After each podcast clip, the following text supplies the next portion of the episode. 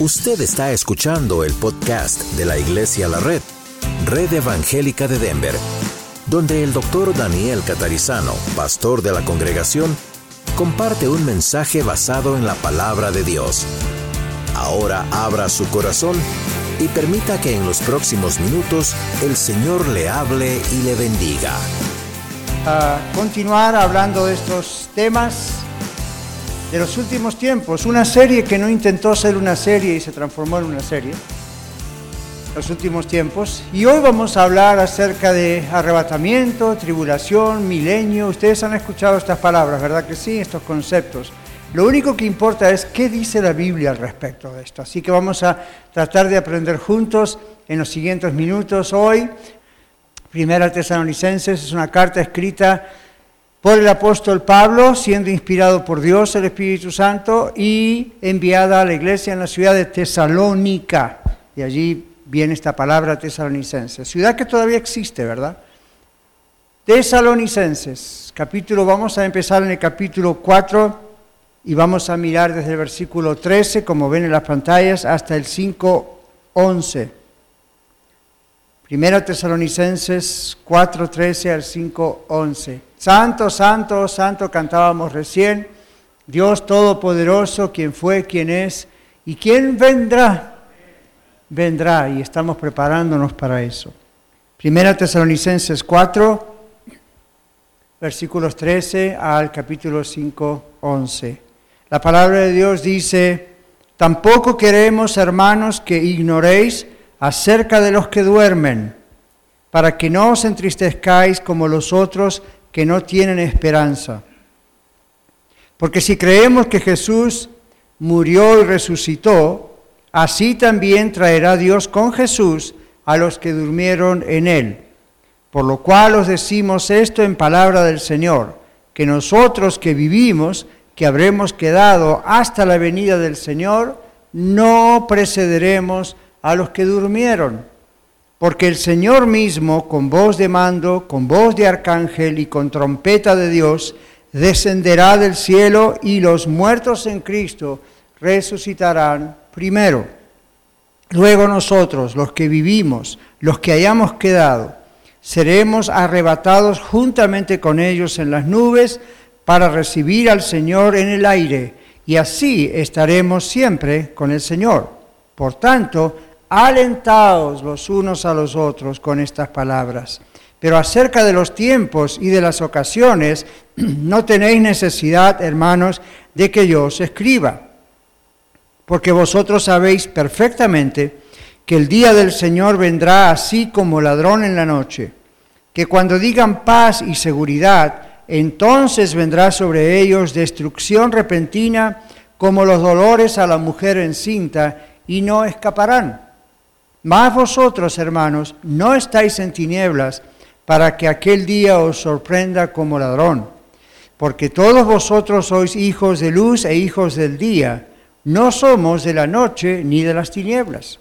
Por tanto, no durmamos como los demás, sino velemos y seamos sobrios.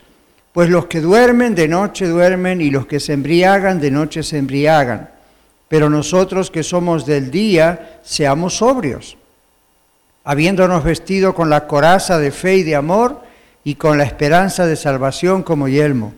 Porque no nos ha puesto Dios para ira, sino para alcanzar salvación por medio de nuestro Señor Jesucristo, quien murió por nosotros para que, ya sea que velemos o que durmamos, vivamos juntamente con Él. Por lo cual, animaos unos a otros y edificaos unos a otros, así como lo hacéis. Vamos a orar, Señor. Gracias por ese texto, gracias por tu palabra, gracias por el ánimo y el aliento que nos das en medio de la incertidumbre que muchos tienen. Nosotros tenemos la seguridad de que tú regresarás y gracias te damos por estas palabras. Háblanos, Señor, durante el mensaje. Gracias te damos. Háblanos a nosotros aquí en la red, háblanos aquellos que están también, háblales aquellos que están en Radio La Red o en YouTube o en podcast, de cualquier forma que estén escuchando este mensaje.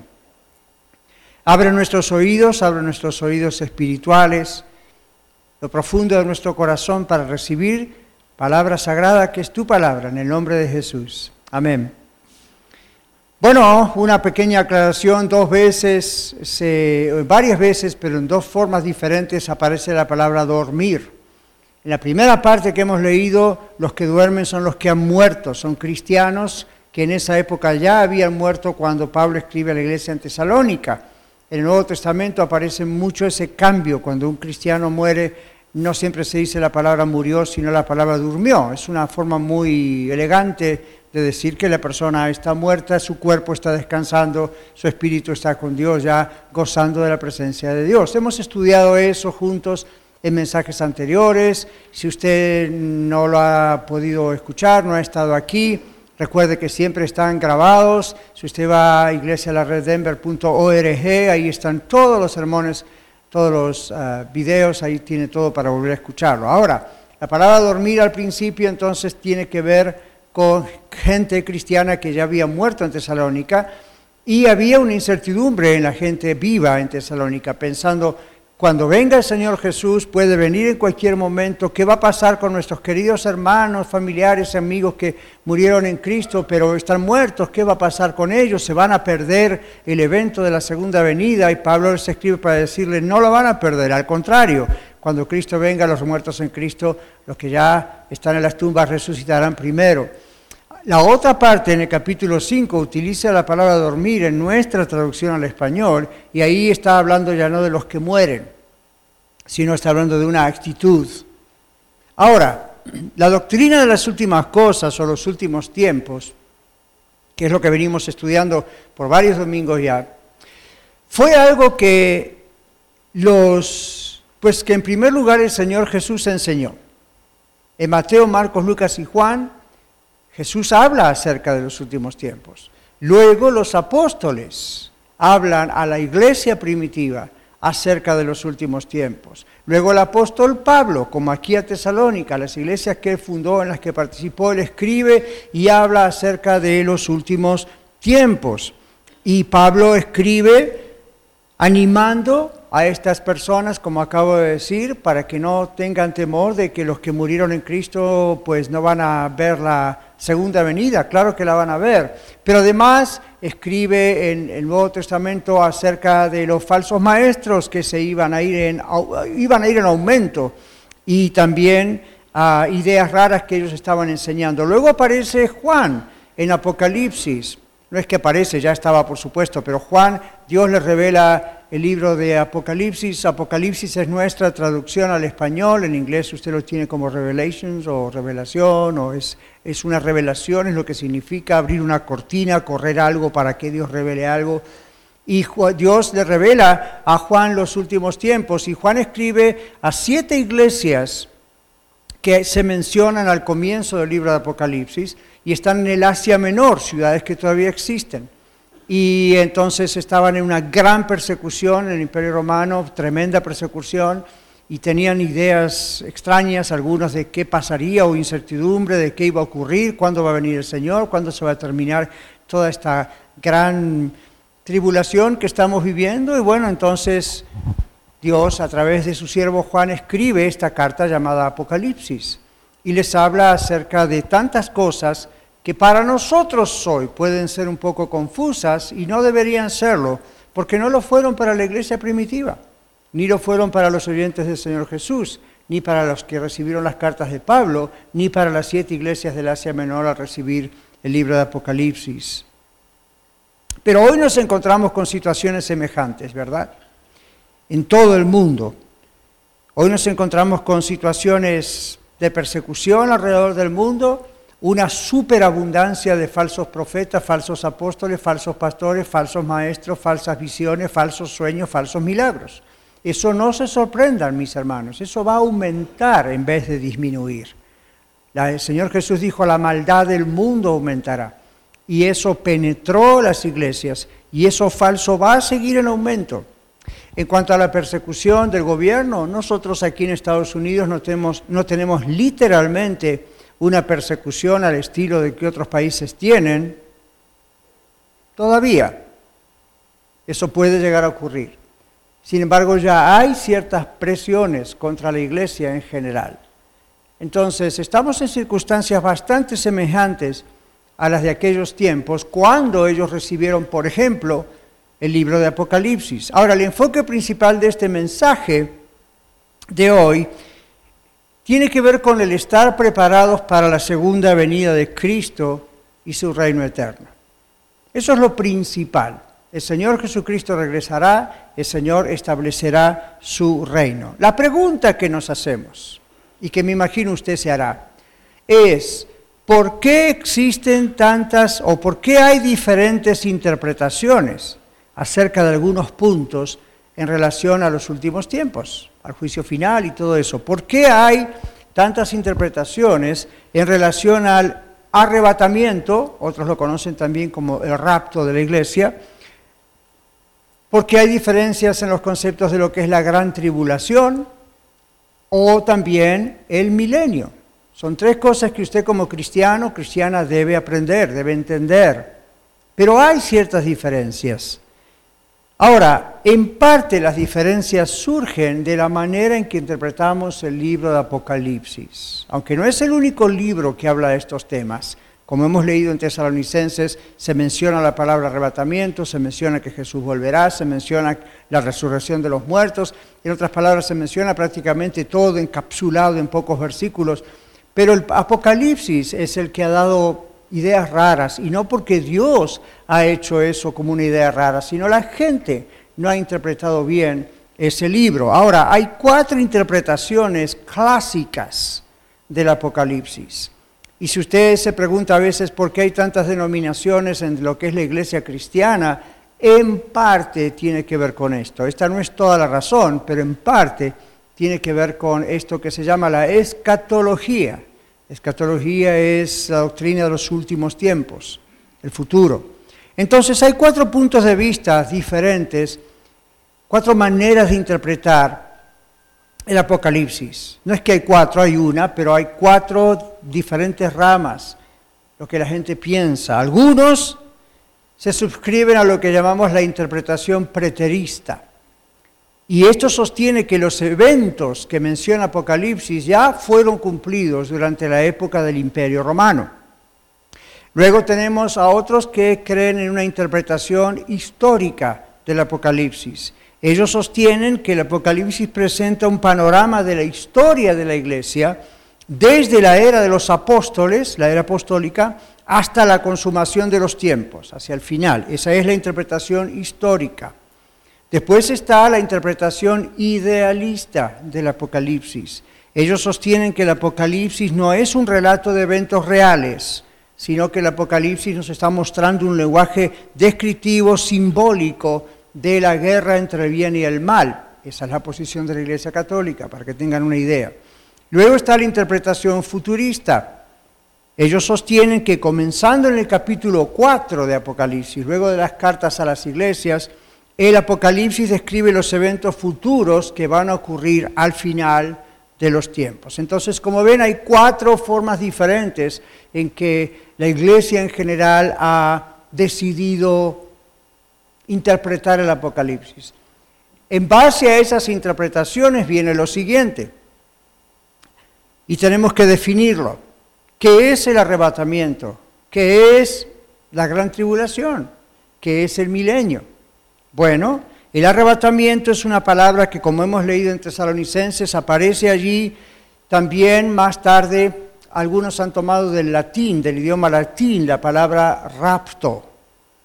Se refiere al, al acontecimiento futuro de la resurrección de los muertos en Cristo, los cristianos, y la transformación física automática de los que estemos vivos, si estamos vivos cuando el Señor Jesucristo venga. Lo acabamos de leer en Tesalonicenses. Eso se le llama el arrebatamiento o rapto. Y juntos, en un abrir y cerrar de ojos, estaremos con el Señor en el aire. No dice que viviremos para siempre en el aire. Es importantísimo leer bien la Biblia, ¿verdad? A veces yo he escuchado leer mal ese texto.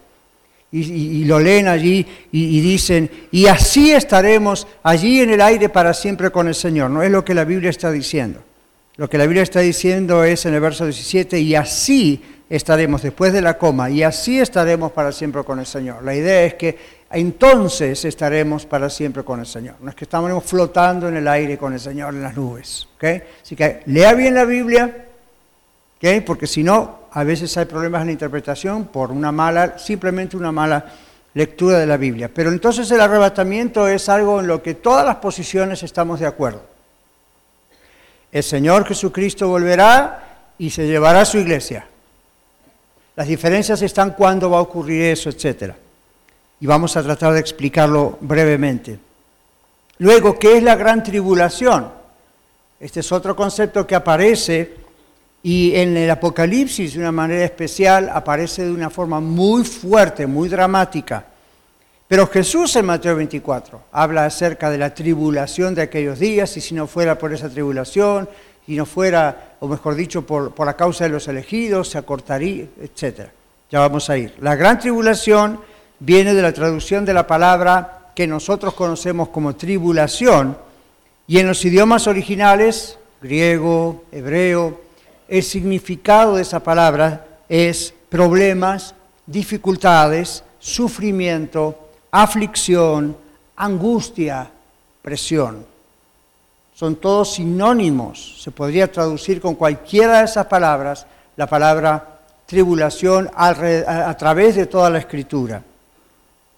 Ahora, la palabra se usa a través de la escritura para referirse a cualquier tipo de dificultades o problemas que pueda experimentar el cristiano y el pueblo de Dios, la iglesia.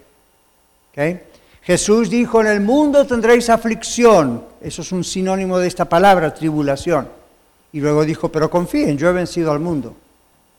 Pero anunció que esas cosas iban a ocurrir. Ahora, más allá de las veces que en la Biblia aparece la idea de la tribulación en general para el cristiano, la persecución, problemas por causa de la fe en Cristo, la Biblia anticipa, nos anuncia un gran final, una gran tribulación mundial que el mundo jamás ha vivido aún. Ahora, el mundo ha vivido tribulaciones muy grandes en general, Primera y Segunda Guerra Mundial, otras guerras, millones y millones de personas muriendo. Pero eso no tiene nada que ver con la gran tribulación. Sin duda, cuando los que vivieron esa época vieron lo que sucedía, pensaron, estaremos viviendo la gran tribulación. Sin embargo, cuando uno estudia detenidamente la Biblia, ¿escuchó eso? Detenidamente la Biblia, no así nomás, detenidamente la Biblia, se da cuenta que ellos no pasaron la gran tribulación. La descripción de lo que va a ser la gran tribulación es muchísimas veces más dramática de lo que el mundo jamás haya conocido hasta la fecha. Luego tenemos el milenio. En Apocalipsis capítulo 20 aparece esta expresión, mil años. Esto se refiere a un periodo de mil años se menciona en Apocalipsis 21 al 6. Ahora, también con relación al milenio existen diferentes posturas, diferentes maneras de interpretarlo y recuerden, tiene que ver con las bases de cómo interpretar también el Apocalipsis. Ustedes van a escuchar o estudiar, los que estudiaron conmigo en la Escuela de Ministerios de Colorado conocen este material hasta cierto punto y no vamos aquí a entrar en una forma muy académica de esto porque eso lleva semanas realmente estudiarlo en detalles, pero un, resumen, casi un sumario de cuatro posiciones en general y hay otras metidas allí que son como suposiciones, no vamos a entrar ahí. En primer lugar está lo que se llama el premilenialismo histórico. Pre siempre significa antes de. Premilenialismo histórico. Ellos sostienen que el milenio es el reinado de Cristo en la tierra durante mil años, y es literal después de su regreso de Jesús y antes de entrar en el estado eterno. La venida de Cristo, dicen ellos, dará inicio al milenio de forma poderosa e inmediata. La Biblia dice que Satanás será atado. Ellos dicen Satanás será incapaz de engañar a las naciones. Eso es lo que significa que será atado por mil años. La segunda venida, dicen ellos, será un solo evento y habrá dos resurrecciones, según el premilenialismo una antes y otra después del milenio.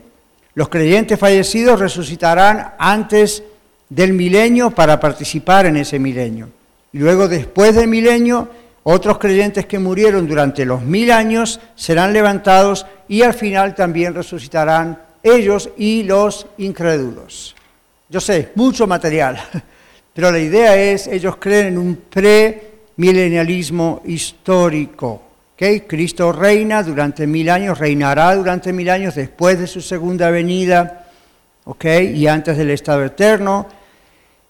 Y eso es literal, Satanás será atado y luego al final será desatado, como dice la Biblia, y habla otro conflicto y ahí viene la batalla del Armagedón. Han oído estas cosas, ¿verdad? Los que leen la Biblia han oído estas cosas.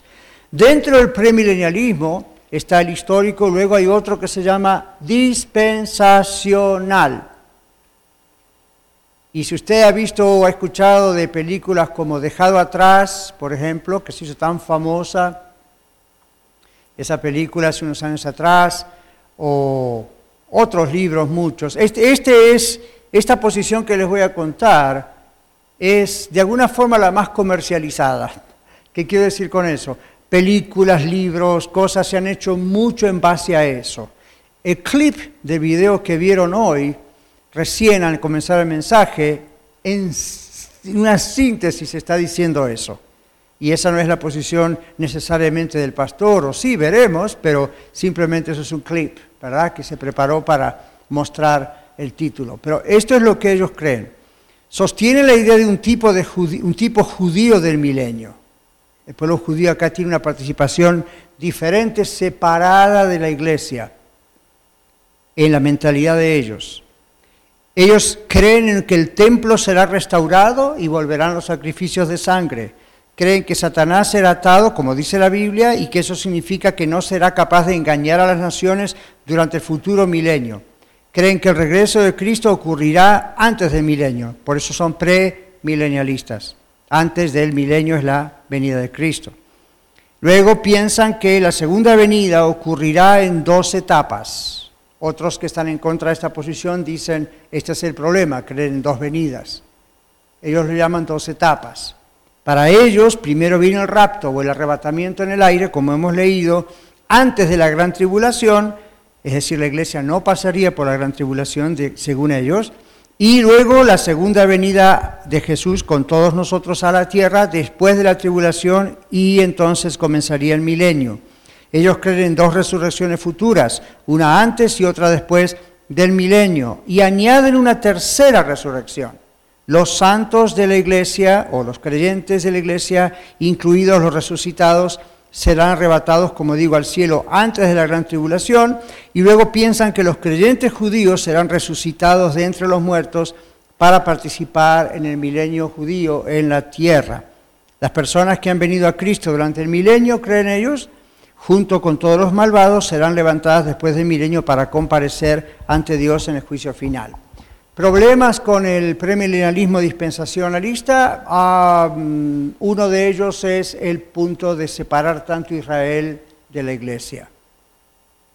Eso no es algo que la Biblia hace. La Biblia dice que ahora somos todo un pueblo con ellos. No hay judío, ni gentil, bárbaro, ni escito. ¿Recuerdan ese texto? Así que esa es una de las partes que se contradice un poco. Luego está el postmilenialismo. Ellos sostienen, pos es después, ¿no es cierto? Después del milenio. Ellos sostienen que la era actual que estamos viviendo se fusiona gradualmente en el milenio porque la mayoría del mundo creerá en el Evangelio. Los postmilenialistas están de acuerdo con todos los cristianos en que Cristo reinará en la nueva tierra para siempre. Como ven, siempre hay cosas en común que todos creemos. Las diferencias son las que estamos mostrando. Ellos piensan que el atamiento de Satanás significa que el maligno, Satanás, no puede impedir la difusión del Evangelio en ese tiempo, después del milenio. El mundo será cristianizado gradualmente, según ellos, cuando una mayoría de la gente crea en el Evangelio. Piensan que Cristo regresará después del milenio, en un solo acontecimiento, y que habrá una resurrección general de todas las personas. Usted ha escuchado el movimiento de apóstoles modernos, ¿verdad? Y como que siguieron los apóstoles hoy en día y todo eso. Casi siempre ellos se suscriben a el postmilenialismo. La idea es, tenemos que crear nosotros el reino de Dios en la tierra, tenemos que meternos en el gobierno y en Hollywood y en el entretenimiento y en las universidades y en las escuelas, porque así Dios nos va a usar y se va a establecer el reino de la, de la tierra. Suena bonito, suena interesante, no es necesariamente bíblico. El Señor nos ha mandado a todas las naciones, el Señor nos ha mandado a predicar el Evangelio, el Señor dice que tenemos que predicarlo en su nombre y bautizar a la gente y todo eso, pero el Señor no está diciendo que está en nuestras manos entrar en esa situación. Por supuesto que debemos entrar a Hollywood, por supuesto que debemos entrar en las esferas del gobierno. ¿Qué estamos diciendo? Los cristianos debemos estar abiertos a ser sal y luz del mundo en todas las esferas de la sociedad. Necesitamos verdaderos políticos nacidos de nuevo en Cristo, no cristianos culturales o nominales, es decir, de nombre. Necesitamos gente eh, eh, en los medios artísticos, necesitamos gente en todos los medios profesionales, claro que sí. ¿Para qué? Cristianos que sean sal luz de allí. Lo que no necesitamos y lo que la Biblia no enseña es que como movimiento necesitamos entrar y abarcar, y esa es la manera en que va a ocurrir el reino un problema ahí con el postmilenialismo en ese aspecto. Por último está el amilenialismo. La palabra a que significa supuestamente no existe o no existe literalmente. El amilenialismo sostiene que las almas de los creyentes muertos, hoy en día, están reinando con Jesús en este momento en el cielo. Creen que el milenio es ahora, no creen en mil años literales, piensan que eso es una manera de decir que eh, va a haber un tiempo extenso entre la iglesia y hasta que venga Jesús. Describen eso como el estado intermedio, es decir, para ellos nosotros ahora estamos viviendo el milenio. Piensan que Cristo reinará en la tierra para siempre en el futuro estado eterno. Satanás está ahora atado y no puede impedir la difusión, difusión del Evangelio durante la era actual. Los amilenialistas sostienen que Cristo regresará después del milenio. La segunda venida será un solo evento en el que bendecirá a su pueblo y juzgará a los perdidos. Como ven, hay cosas en las que todos estamos de acuerdo, otras no. Piensan los amilenialistas que habrá una resurrección general de los muertos, la que involucrará tanto a los justos como a los injustos. Es decir, todo pasa de golpe una sola vez. Eso fue el milenio. Brevemente, ¿qué significa el arrebatamiento?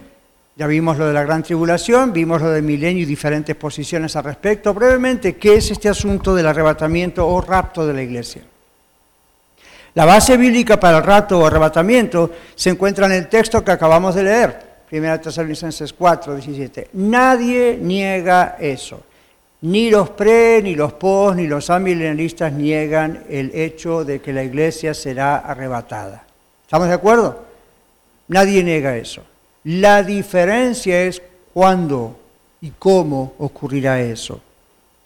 Primera Tesalonicenses 4:17, en Primera Corintios 15, Pablo habla acerca de la resurrección de nuestro Señor Jesucristo, verificando que hasta más de 500 personas vieron a Jesús resucitado y todo eso y luego habla acerca de la resurrección de nuestros cuerpos, diciendo el Señor Jesús fue el primero, nosotros vamos a resucitar. La resurrección de Cristo prueba que nosotros vamos a resucitar si estamos muertos cuando Él regrese a la tierra.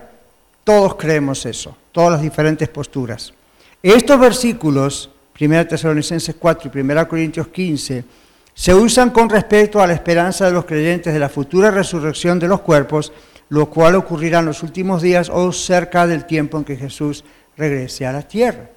La pregunta es, con relación al rapto o el arrebatamiento, la pregunta es si el rapto será o no un evento separado de la segunda venida y distinto de la segunda venida.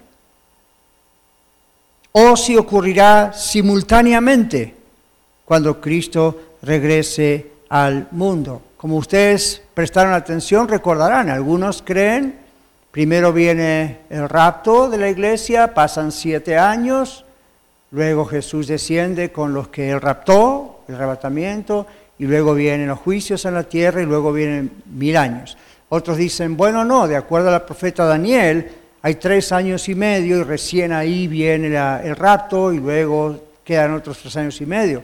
Otros piensan, no, como ustedes han escuchado, el rapto existe, el arrebatamiento existe, pero todo va a ocurrir instantáneamente en el mismo momento. Es decir, Señor viene, en el aire recibe la iglesia y inmediatamente baja. En todos los casos hay versículos bíblicos que usted y yo podríamos usar para apoyar esas teorías. Hay acontecimientos históricos que Pablo mismo usó, como era su costumbre, para mostrar esas teorías. Uno de ellos es, Pablo estaba acostumbrado a ver, por ejemplo, como sus contemporáneos también, que cuando venía un general de la guerra y venía triunfante, Llegaba más o menos hasta una milla o dos antes de entrar a la ciudad, se tocaba la trompeta, mandaba llamar a toda la gente, la gente salía de la ciudad, lo encontraba y todos juntos volvían a la ciudad. Y eso está en el contexto. Ahora, las diferentes interpretaciones tienen que ver con cuándo ocurrirá eso exactamente, cuánto tiempo habrá entre una cosa y la otra. El arrebatamiento no se cuestiona, se sabe que es, va a ocurrir. Pero otra vez, las diferentes posiciones tienen que ver con en qué momento va a ocurrir, o si es simultáneo, o si es después de la tribulación, o si la iglesia va a pasar la tribulación o no.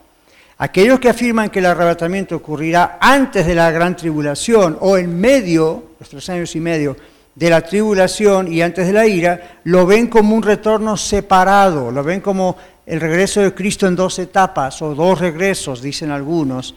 Y, esto antes que vea que, sea algo público. Otros dicen, no, el rato también va a ser algo público, no va a ser secreto.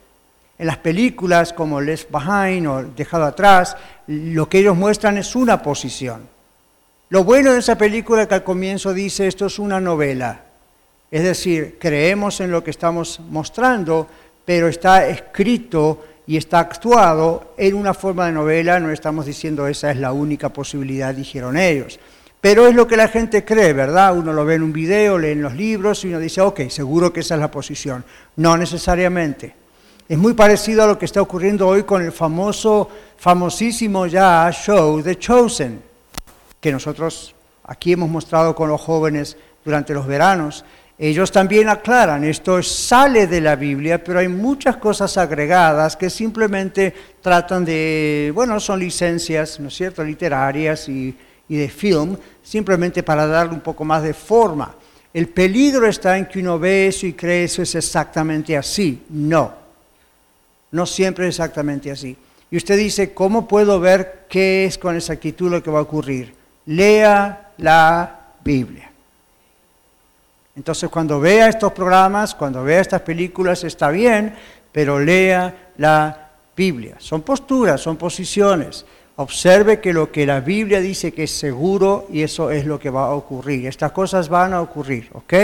Usted dirá, bueno, ¿no sería interesante, pastor, que Dios hubiese dejado en la Biblia así muy clarito exactamente cómo ocurrirían las cosas? ¿No le parece interesante que hay un poquito de dudas en cuanto a cómo va.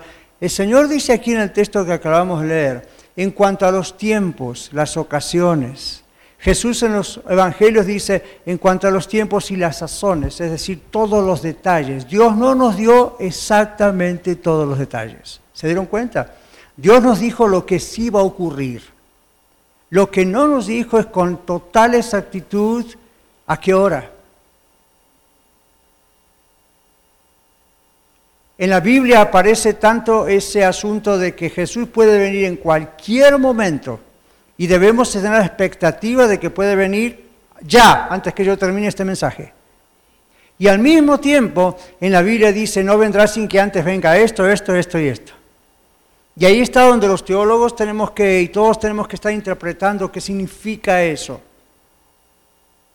Lo, importante y lo que en un sentido me agrada, y agradezco al Señor, es que todas estas cosas pertenecen al misterio de Dios. Porque los seres humanos, en cuanto tenemos demasiados detalles, comenzamos a hacer muchos desastres. Entonces, en Deuteronomio 29, 29, el Señor nos dice en su palabra que las cosas de Dios hay cosas que están escondidas de los hombres. Entonces, lo que tenemos que saber es lo que la Biblia nos dice. La Biblia nos dice que Jesucristo volverá no hay duda de eso.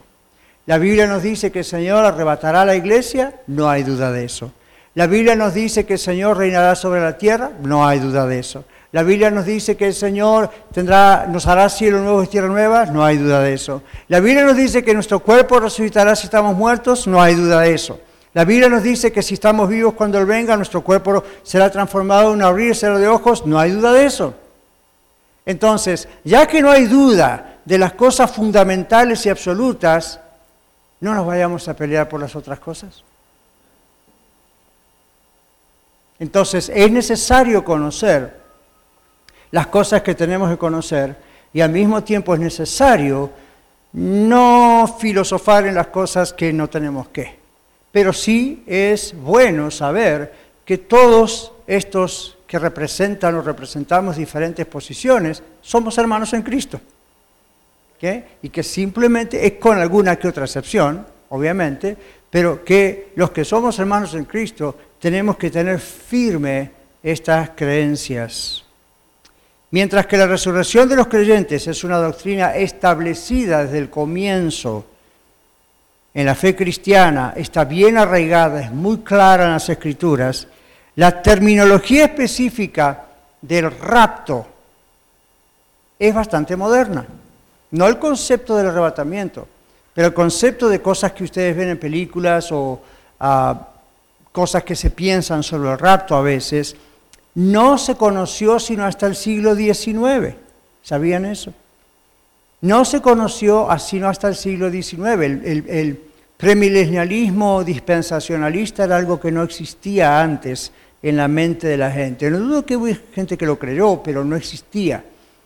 Luego, allá por el siglo XIX, alguien comenzó a hablar acerca de esto, surgió el premilenialismo y la teología dispensacional. ¿Okay?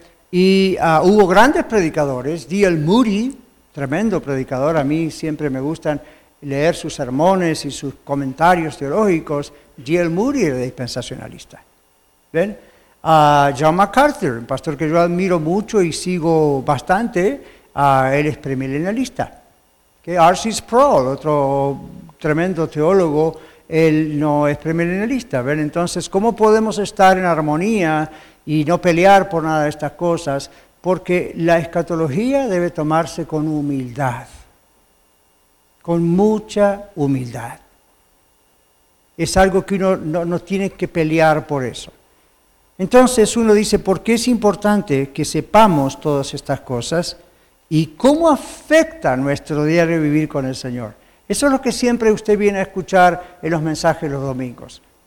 Es doctrina, pero ¿cómo afecta la sana doctrina a nuestro diario vivir, a nuestra práctica, si no es pura, pura información académica, no. ¿Cómo afecta esto? ¿En qué cambia que yo sepa estas cosas, dice usted, o que las ignore? Bueno, no debe ignorar nada de la palabra de Dios, por comenzar. Pero luego, ¿en qué ah, afecta? La posición a la cual que un cristiano se incline con relación a la escatología no determina su salvación.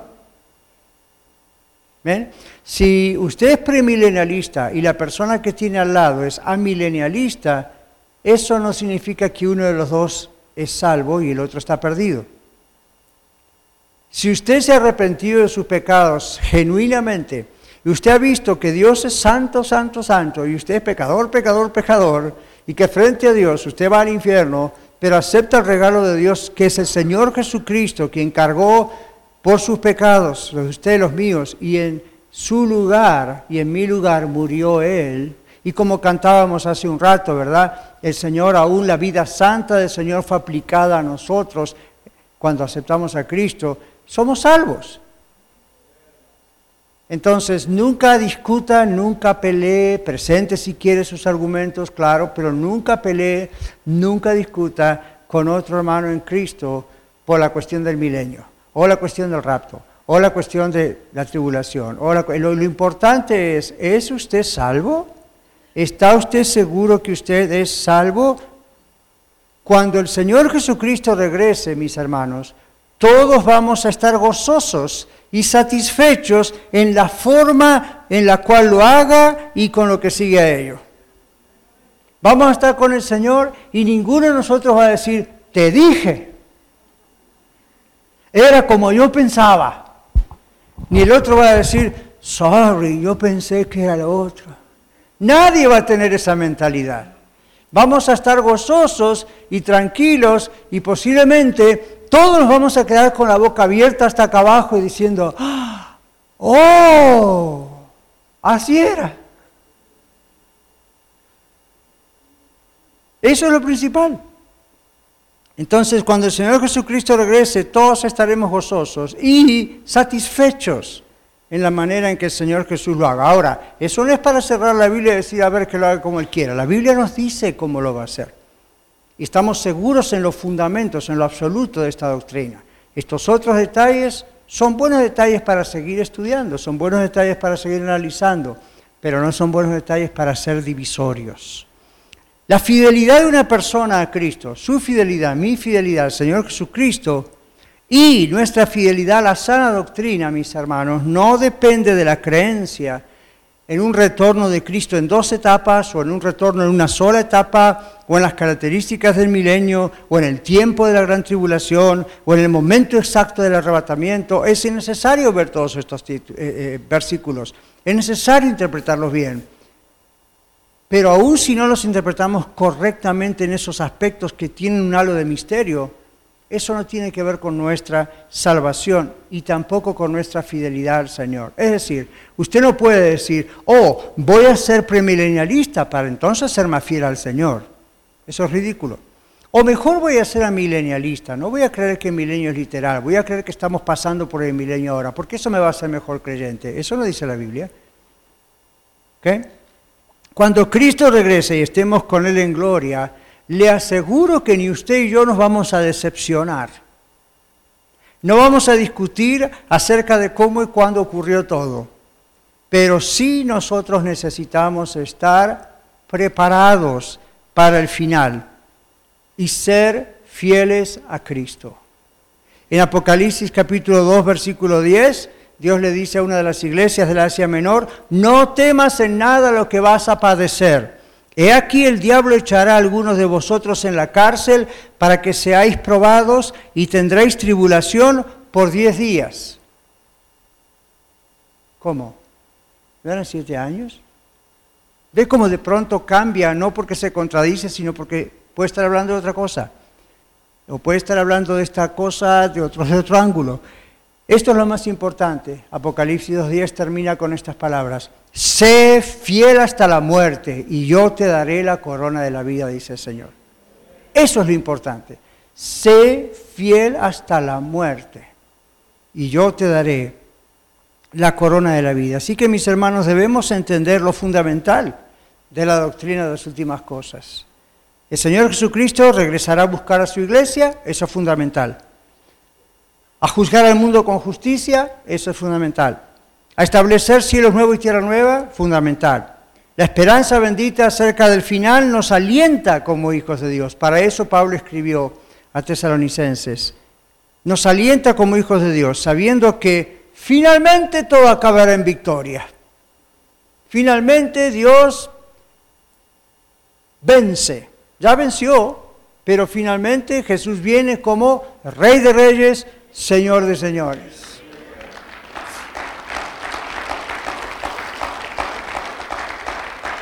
Amén. Pero las advertencias del final, como las que usted está escuchando hoy, son para los que no han recibido a Cristo como su Salvador y su Señor. Por lo tanto, siguen bajo condenación.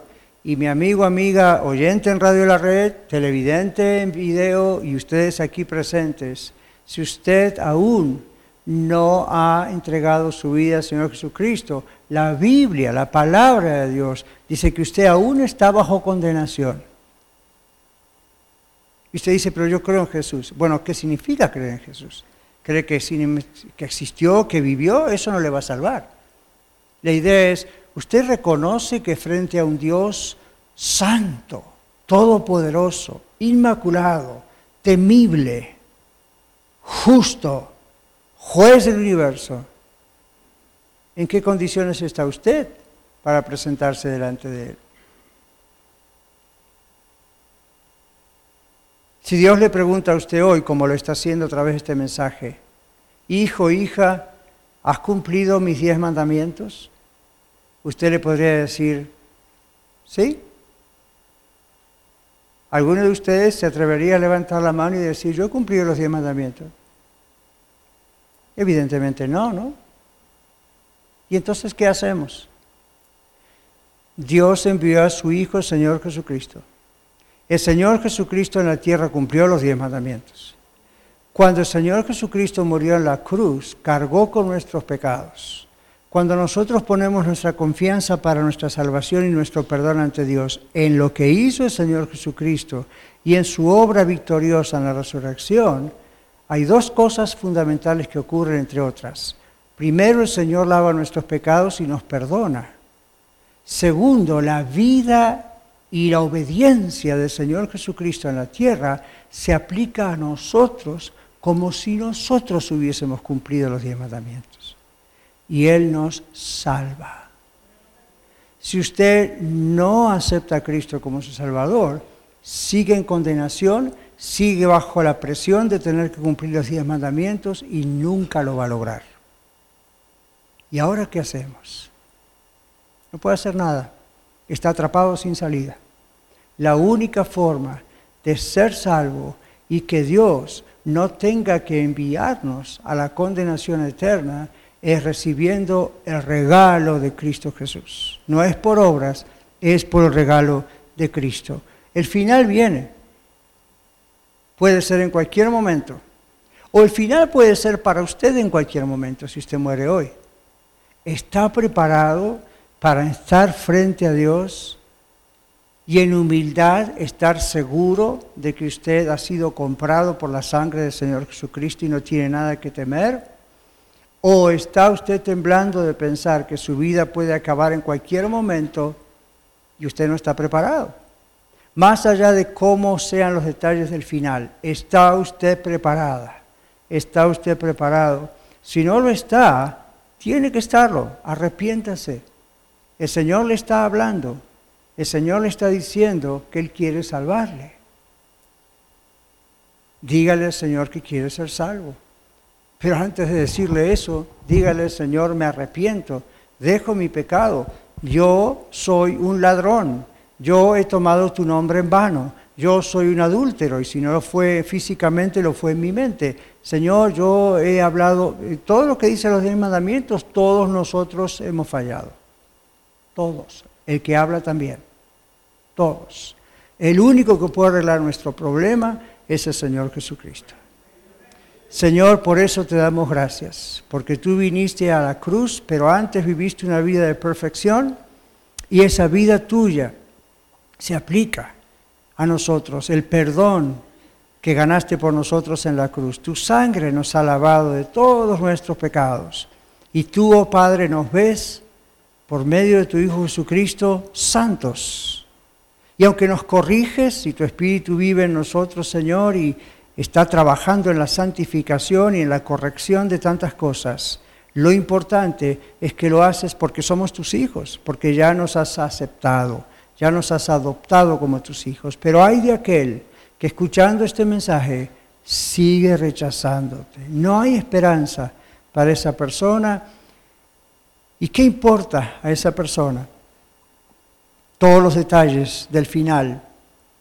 ¿Qué le importa a un criminal cuáles son los detalles de su final cuando sabe que de todas maneras está condenado. Señor, salva otra vez. Usa este día, Señor. Pedimos que tengas compasión, misericordia de aquellos que no te conocen, los toques y nos abran su corazón y hoy vengan y reciban a tu Hijo como su único y suficiente Salvador. Oramos esto en el nombre del Señor Jesús. Amén. Amén. Muchas gracias por escuchar el mensaje de hoy.